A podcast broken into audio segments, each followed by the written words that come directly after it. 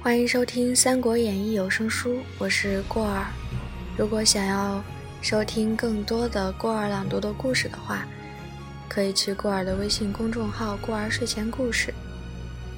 如果这一节的内容你想要跟着原文去看着听的话，也可以去公众号哦。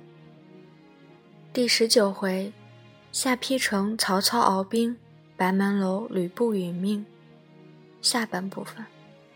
却说侯成有马十五匹，被后曹人盗去，欲献与玄德。侯成知觉，追杀后曹人，将马夺回。诸将与侯成作贺。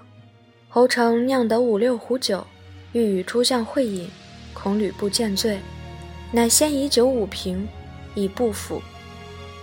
禀曰：“托将军虎威，追得失马，众将皆来作贺，酿得些酒，未敢擅饮。”特先奉上威仪，布大怒曰：“吾方敬酒，汝却酿酒会饮，莫非同谋伐我乎？”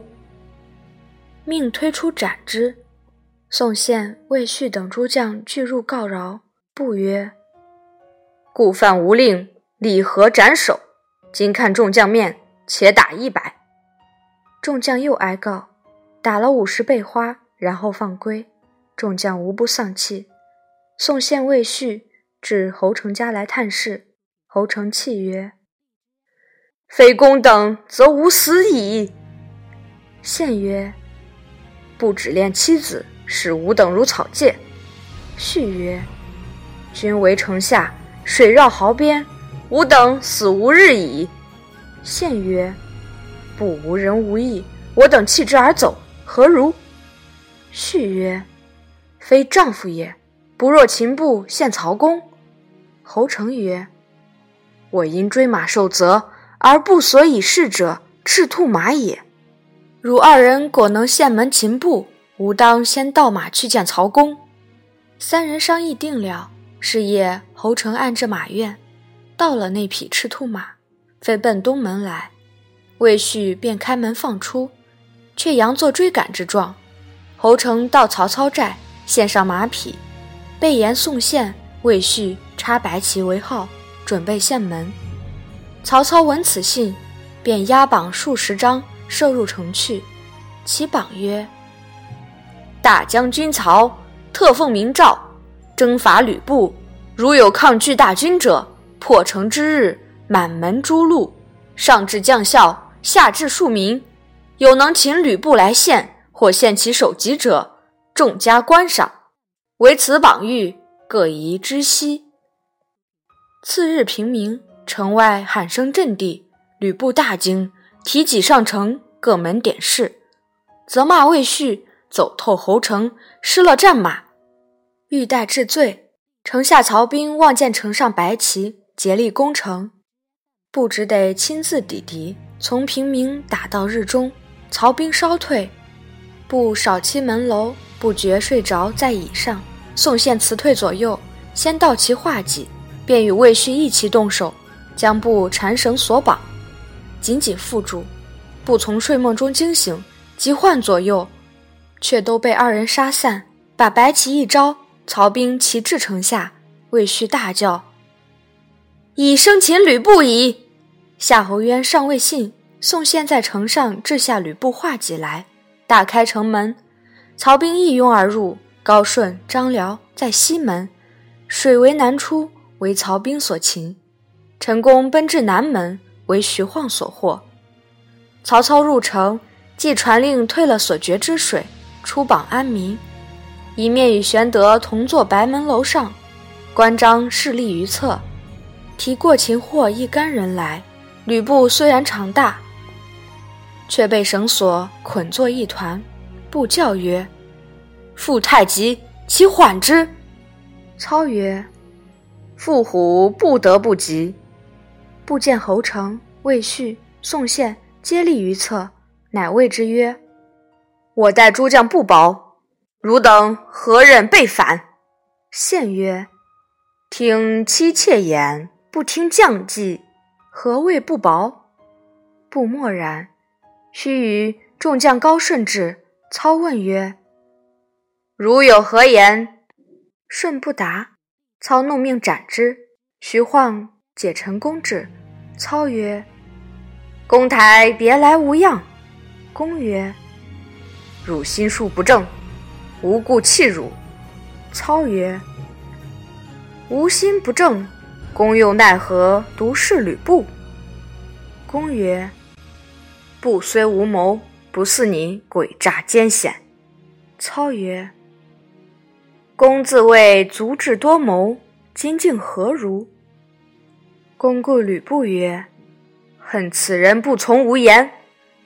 若从无言，未必被擒也。”操曰：“今日之事当如何？”公大声曰：“今日有死而已。”操曰：“公如是，奈公之老母妻子何？”公曰：“吾闻以孝治天下者，不害人之亲；施仁政于天下者，不绝人之嗣。老母妻子之存亡，亦在明公耳。吾身既被擒，请祭旧禄，并无挂念。”操有留恋之意，公进步下楼，左右牵之不住。操起身泣而送之，公并不回顾。操谓从者曰：“既送公台老母妻子回许都养老，怠慢者斩。”公闻言，亦不开口，身敬就行。众皆下泪。操以棺椁成其尸，葬于许都。后人有诗谓之曰：“生死无二志，丈夫何壮哉！”不从今时论，空负栋梁才，府主真堪敬，慈亲实可哀。白门生死日，谁肯似公台？方操送公下楼时，布告玄德曰：“公为座上客，不为阶下囚，何不发一言而相宽乎？”玄德点头，乃操上楼来。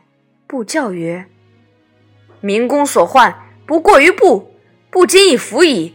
公为大将，不复之，天下不难定也。”操回顾玄德曰：“何如？”玄德答曰：“公不见丁建阳、董卓之事乎？”布目视玄德曰：“是而最无信者。”操令牵下楼议之。不回顾玄德曰：“大耳，不计辕门射戟时也。”忽一人大叫曰：“吕布匹夫，死则死耳，何惧之有？”众视之，乃刀斧手拥张辽之。操令将吕布一死，然后枭首。后人有诗叹曰：“洪水滔滔烟下邳，当年吕布受秦时。”空余赤兔马千里，漫有方天几亿只。负虎望宽金太诺，养鹰修堡悉无疑。敛妻不纳陈宫见，枉骂无恩大耳儿。又有诗论玄德曰：“伤人恶虎腹体宽，董卓丁原血未干。玄德既之能担负。”争如流曲，害曹瞒。却说武士拥张辽至，操指辽曰：“这人好生面善。”辽曰：“濮阳城中曾相遇，如何忘却？”操笑曰：“你原来也记得。”辽曰：“只是可惜。”操曰：“可惜甚的？”辽曰：“可惜当日火不大。”不曾烧死你这国贼！操大怒曰：“败将安敢辱吾！”拔剑在手，亲自来杀张辽。辽全无惧色，引颈待杀。曹操背后一人攀住臂膊，一人跪于面前，说道：“丞相且莫动手。”正是：“岂哀吕布无人救，骂贼张辽反得生。”毕竟救张辽的是谁？且听下文分解。第十九回到此结束。欢迎关注过儿的微信公众号“过儿睡前故事”，发现更多精彩故事。